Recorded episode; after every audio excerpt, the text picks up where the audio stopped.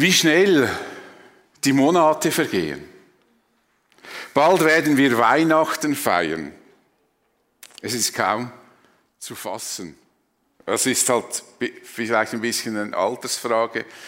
Äh, je älter das man wird, je schneller hat man den Eindruck, fliegen die Jahre so dahin. Und in dieser Adventszeit beschäftigen wir uns mit Aussagen im Alten Testament, die unseren Retter Jesus Christus ankündigen. Texte, die auf die Menschwerdung Gottes hinweisen. Deshalb gebe ich dieser Predigtreihe den Titel Sterne des kommenden Retters. Diese Vorhersagen im Alten Testament sind eben wie Sterne, die für den kommenden Retter leuchten, so wie quasi überall, wenn man jetzt das bildlich darstellen könnte, ihr das Alte Testament durchblättern würdet, würde überall würden so Sterne aufleuchten. So da wird von Messias gesprochen, hier wird von Messias gesprochen. Sterne, die in Jesus dann greifbar und fassbar werden. Jesus wird dann sozusagen zum personifizierten Stern denn er selbst sagt in der Offenbarung, ich, Jesus, habe meinen Engel zu euch gesandt, um euch diese Botschaft bekannt zu machen. Sie ist für alle Gemeinden bestimmt. Ich bin der Nachkomme Davids, der Spross aus einem Wurzelstock. Ich bin der helle Morgenstern. Dieser Morgenstern mir zum ersten Mal, so sehe ich das, im 1. Mose Kapitel 3, Vers 15 angekündigt. Dieser Stern leuchtet noch nicht so hell, aber man kann bereits erkennen, dass der Morgenstern hier zu leuchten beginnt. Er beginnt zu leuchten in dem, was Gott der Schlange nach dem Sündenfall sagt.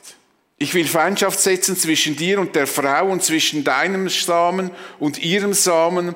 Er wird dir den Kopf zertreten, du wirst ihn in die Ferse stechen. Zugegeben, das klingt etwas geheimnisvoll. Und vielleicht denkt der eine oder andere, was hat denn das mit Jesus und Weihnachten zu tun? Nun, ich hoffe, dass ich bis zum Schluss eure Fragen diesbezüglich beantwortet habe. Damit wir verstehen können, was Gott der Schlange sagte, müssen wir wissen, was zuvor geschah. So begreifen wir, welches Problem entstanden ist und warum eine Lösung dieses Problems dringlich ist. Wir beginnen mit der Erschaffung der Welt. Höhepunkt der Schöpfung war die Erschaffung des Menschen. Gott schuf den Menschen zu seinem Bilde, zum Bilde Gottes schuf er ihn und schuf sie als Mann und Frau.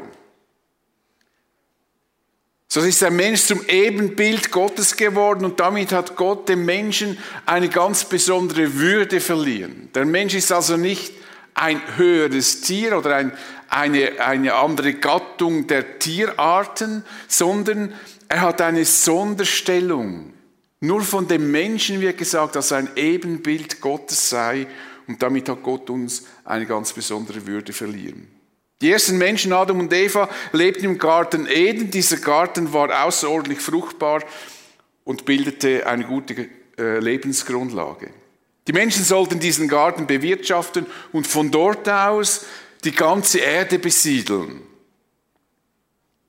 In diesem großen und schönen Garten stand ein Baum, der Baum der Erkenntnis des Guten und Bösen. Von diesem einen Baum durften die Menschen die Früchte nicht essen, aber von allen anderen, es gab sehr viele Bäume, konnten sie essen, so viel sie wollten zu jeder Zeit. Würden sie jedoch von diesem einen Baum essen, hätte das katastrophale Folgen, wie Gott zu Adam sagte, an dem Tag, da du von dem Baum isst, musst du des Todes sterben. Nüchtern betrachtet ist das keine schwierige Regel von Gott. Die Auswahl an guten Früchten im Garten Eden war riesig. Es gab keinen zwingenden Grund, von den Früchten dieses Baumes zu nehmen und zu essen. Doch dem Widersacher Gottes gelang es, Eva in ein Gespräch über die Früchte dieses Baums zu verwickeln. Er deutete an, Gott wolle sie von diesem Baum nur deshalb nicht essen lassen, weil er wüsste, wenn sie das tun würden, würden sie sein wie Gott. Mit anderen Worten, Gott wolle ihnen das Beste vorenthalten. Er wolle ihnen das Beste nicht geben. Er wolle verhindern, dass sie das Leben in vollen Zügen genießen könnten. Übrigens auch ein Thema bis heute, dass Menschen Angst haben, wenn sie Jesus nachfolgen, sie das Leben nicht mehr genießen könnten. Eva ließ sich von dieser Schlange, die sich der Teufel zunutze gemacht hatte, überreden. Eva sah, dass von dem Baum gut zu essen wäre und dass er eine Lust für die Augen, dass es eine Lust für die Augen wäre und verlockend, weil er klug machte. Weil er klug macht. Weil sie dann, so wie der Widersacher, die Schlange versprochen hatte, wie Gott sein würden. Auch Adam kam dazu und das von dieser Frucht. Die böse Überraschung ließ nicht auf sich warten. Es ging ihnen nicht sofort besser. Sie fühlten sich stärker und mächtiger. Sie wurden nicht glücklicher und fröhlicher. Im Gegenteil, sie fühlten sich schlechter. Sie verloren ihre Unschuld. Ihnen beiden wurden die Augen aufgetan und sie wurden gewahr, dass sie nackt waren. Und flockten Feigenblätter zusammen und machten sich Schurze. Sie fühlten sich schutzlos und nackt. Und als Gott wie gewohnt den Garten Eden besuchte, konnten sie ihm nicht als ebenbürtige Geschöpfe entgegentreten, sie versteckten sich vor ihm, obwohl sie das bis dahin noch nie taten, noch nie den Eindruck hatten, sie müssen sich vor Gott verstecken.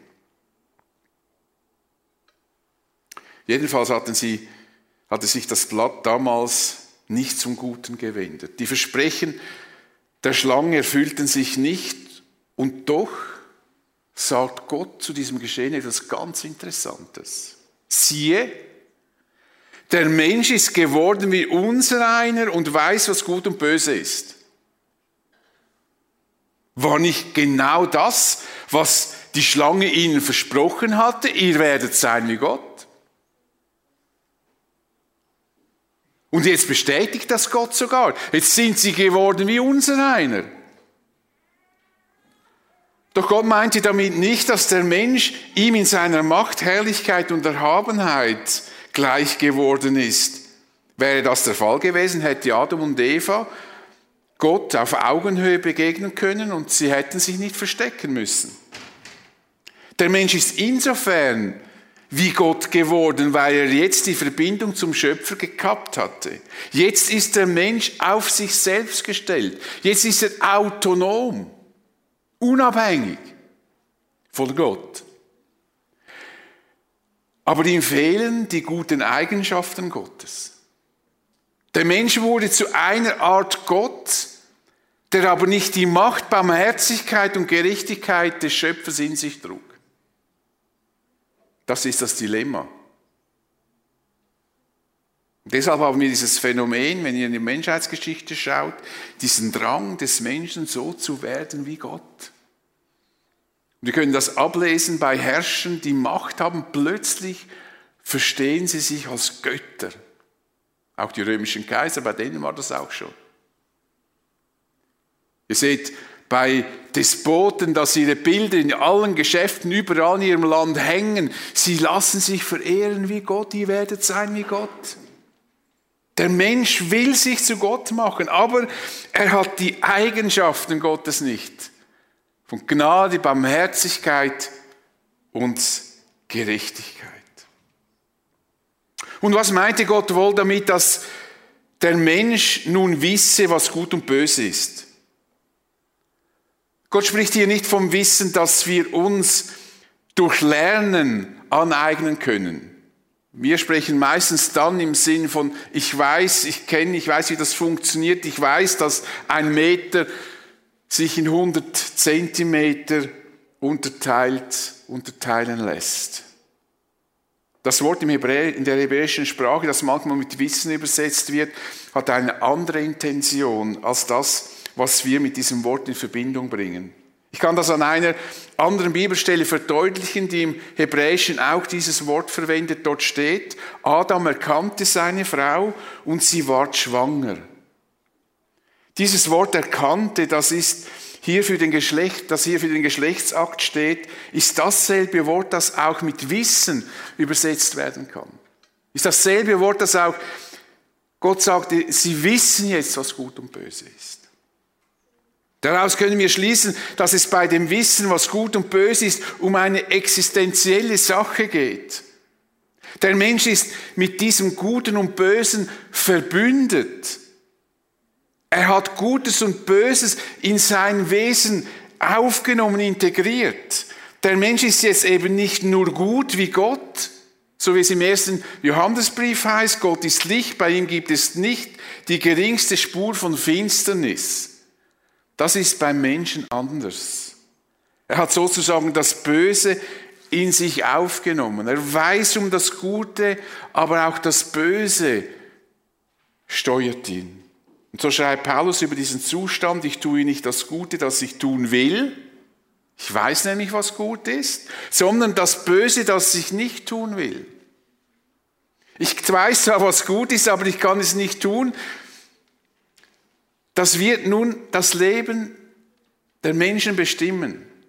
Der Mensch erkennt, was gut wäre, kann es manchmal auch tun, das Gute, aber er wird immer wieder vom Bösen sozusagen übersteuert. Es sind wie Kräfte, die wirksam sind im Leben eines Menschen. Und die Auswirkungen können wir leicht erkennen, wenn wir sehen, wie viel Elend, Verbrechen, Betrug, Zerstörung unsere Welt bestimmt. Wir können es daran sehen, wie ständig die Sicherheitsmaßnahmen äh, verstärkt werden muss, wie immer mehr Polizei eingesetzt werden muss.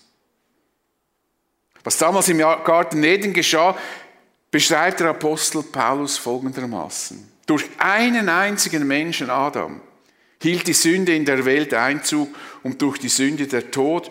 Und auf diese Weise ist der Tod zu allen Menschen gekommen, denn alle haben gesündigt, weil sie eben von diesem Guten und Bösen in sich getrieben sind. Und das Böse halt oft das Gute übersteuert. Das war sozusagen der Supergau für die Menschen. Das Problem ist, dass die Beziehung zum Schöpfer fundamental zerstört wurde. Der Mensch trat, trat in Konkurrenz dem Schöpfer gegenüber.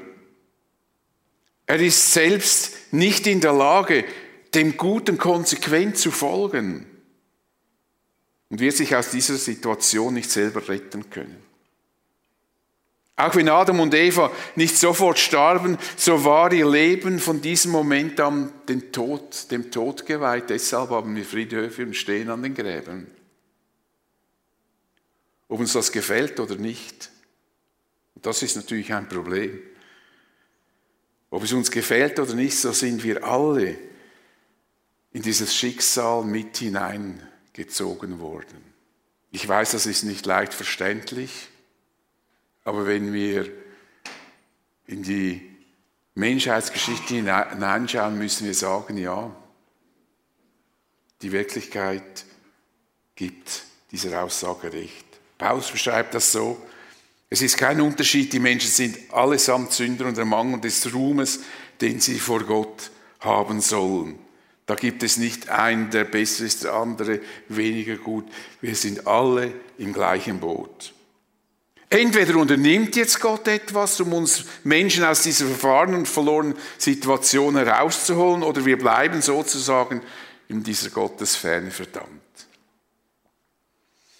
Es ist unser Glück, dass Gott sofort eine Lösung für unsere verfahrene Situation ankündigte. Und das sagte er der Schlange, denn sie soll wissen, dass ihr errungener Sieg über die Menschen, weil sie, mit einer, weil sie sie mit einer Lüge in dieses Fiasko hineinführte, dass das für ihn kein endgültiger Sieg ist, sondern dass Gott dafür sorgen wird, dass das, was er angerichtet hat, wieder in gewisser Weise korrigiert wird, dass sein Sieg zu einer Niederlage wird. Gott sagt der Schlange, ich will Feindschaft setzen zwischen dir und der Frau und zwischen deinem Samen und ihrem Samen. Er wird dir den Kopf zertreten und du wirst ihn in die Ferse stechen. Es wird zwischen den, denen, die sich dieser Schlange verschrieben haben und denen, die sich dem Schöpfer, vor dem Schöpfer demütigen werden, keine Harmonie geben. Denn sie stehen einander feindlich gegenüber. Diese Feindschaft wird schon bald im Brudermord von Kain und Abel sichtbar. Kain, der böse Absichten hatte, tötete seinen unbescholtenen Bruder, der gottesfürchtig lebte. Dieser Kampf zwischen Gerechten und Ungerechten wird sich über Generationen hinziehen. Und zwischen dem Samen der Schlange und dem Samen der Frau wird diese Feindschaft leider immer wieder Ausdruck finden. Nun, Same könnte man auch mit Nachkomme oder mit Nachkommenschaft übersetzen. Und prophetische Texte im Alten Testament haben oft eine vielschichtige Aussage.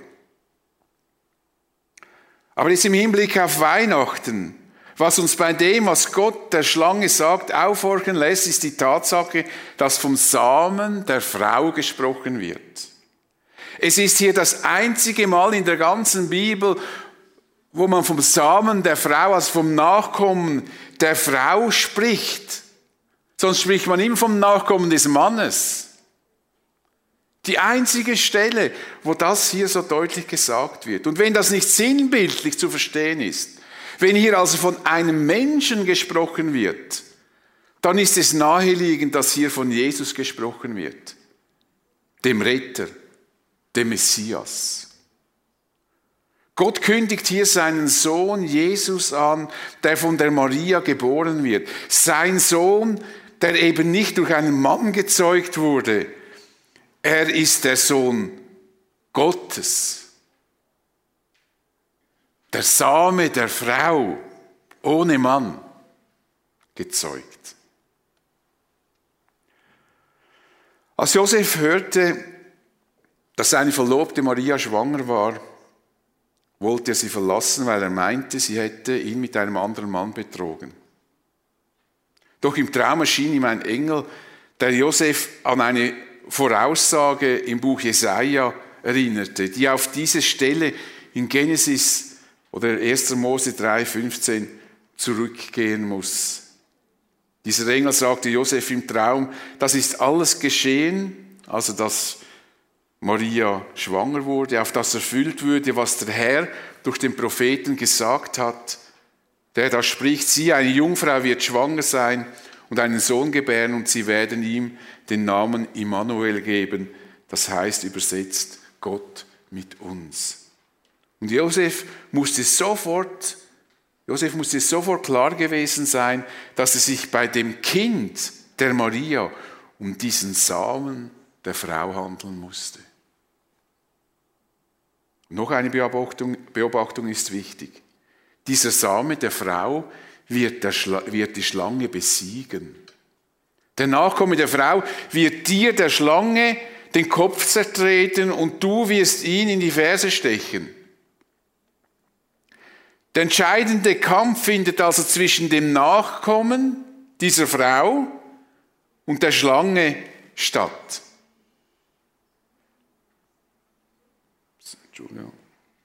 Nachkomme, der Nachkomme der Frau, Jesus wird gegen die Schlange, den Teufel kämpfen und er wird seine Macht brechen.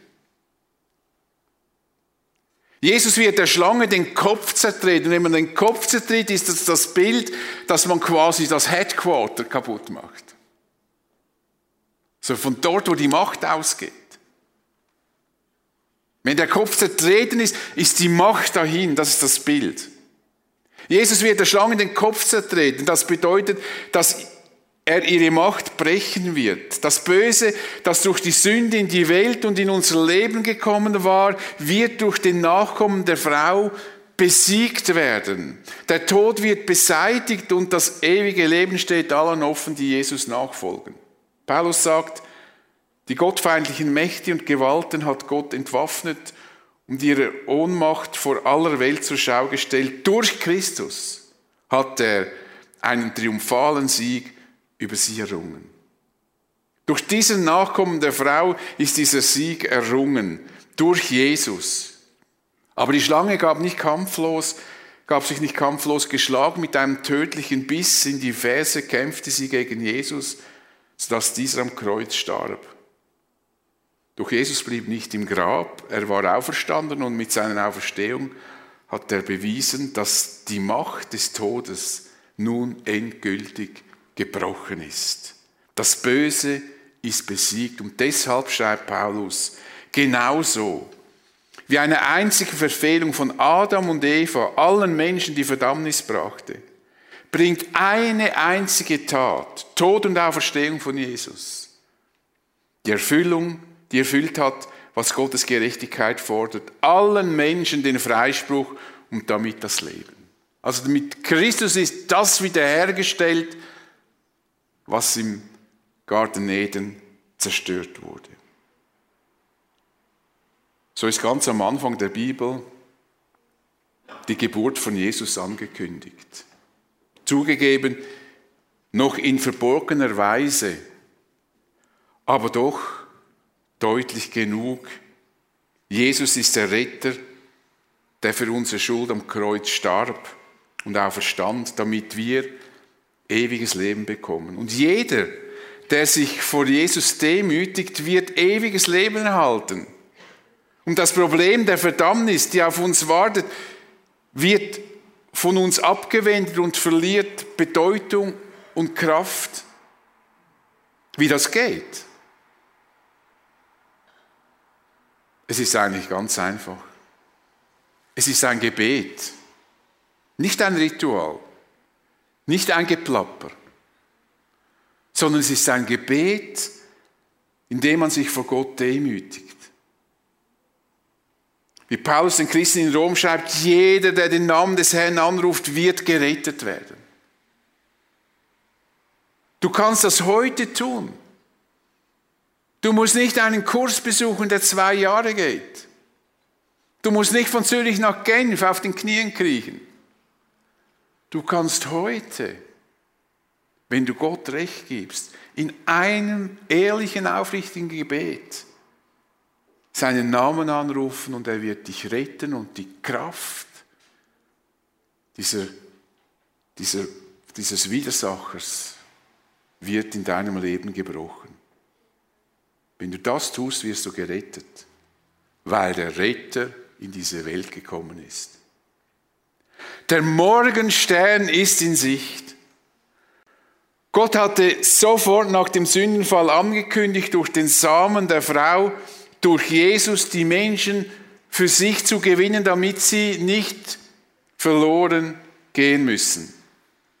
Dieser Same der Frau ist das Thema durch die ganze Bibel hindurch. Denn Christus ist das Zentrum des Neuen, des Alten und Neuen Testaments. Es geht durch die ganze Bibel hindurch um diesen einen Nachkommen. Das ist der rote Faden, der sich von Anfang bis zum Schluss hin durchzieht, ist Christus. Er ist das Zentrum der Bibel, das Zentrum der Menschheitsgeschichte. Das Evangelium, die frohe Botschaft wird also bereits im 1. Mose Kapitel 3 Vers 15 bekannt gemacht und deshalb ist das in meinen Augen einer der aller, aller, aller, aller wichtigsten Bibelverse. Die erste Ankündigung, dass Gott für, das, für den Supergau der Menschheit eine hervorragende Lösung plant. Und dann kam der große Tag. Als die Zeit dafür gekommen war, sandte Gott seinen Sohn, er wurde als Mensch von einer Frau geboren. Warum wird denn da gesagt, dass dieser Mensch von einer Frau geboren wird? Habt ihr schon mal einen Menschen gesehen, der nicht von einer Frau geboren wird? Er wird von einer Frau geboren, weil hier deutlich gemacht wird, dass das der Same der Frau ist. Von einer Frau geboren und war dem Gesetz unterstellt. Er wurde ganz Mensch, ist nochmal eine Aussage, die hier ganz wichtig ist. Und so kam es, dass Jesus von Maria geboren wurde und der Engel den Hirten auf dem Felde verkündigte, ihr braucht euch nicht zu fürchten. Da kam ja helles Licht über, die, über diese Hirten auf dem Feld. Ich bringe euch eine gute Nachricht, über die im ganzen Volk große Freude herrschen wird. Heute ist euch in der Stadt Davids ein Retter geboren worden. Es ist der Messias, der Herr. Und plötzlich sahen die Hirten, die himmlischen Heerscharen, die riefen Ehre und Herrlichkeit Gott in der Höhe und Friede auf der Erde für die Menschen, auf denen sein Wohlgefallen ruht. Endlich ist der Retter da, der gleich nach dem Sündenfall angekündigt wurde. Jetzt wird er seinen Auftrag ausführen und er, er allein wird dafür sorgen, dass wir in den Himmel kommen werden. Ich bete mit uns. Ich danke dir, Vater, für deine Bereitschaft, als sich die Menschen von dir abgewandt hatten, sofort uns einen Weg bekannt zu geben, den du gehen wirst, damit wir wieder gesund und heil werden können. Damit das, was kaputt gegangen ist, wiederhergestellt werden kann. Ich danke dir, dass du das von langer Hand geplant hast und dass wir das sehen können, dass du nicht ein Gott der Überraschung bist, sondern ein Gott, der zuverlässig ist, der hält, was er verspricht. Und ich danke dir, Herr Jesus, dass du in diese Welt gekommen bist, Mensch geworden, dass du die Herrlichkeit beim Vater verlassen hast, aus Liebe zu uns. Und dass wir das jetzt an, in der Adventszeit und Weihnachtszeit einfach vor Augen haben dürfen, Gott wird Mensch aus Liebe zu uns Menschen, damit das Böse in unserem Leben nicht überhand nimmt, sondern dass wir ein neues Leben bekommen können, das du, Herr, in uns schaffst. Ich danke dir dafür von ganzem Herzen. Amen.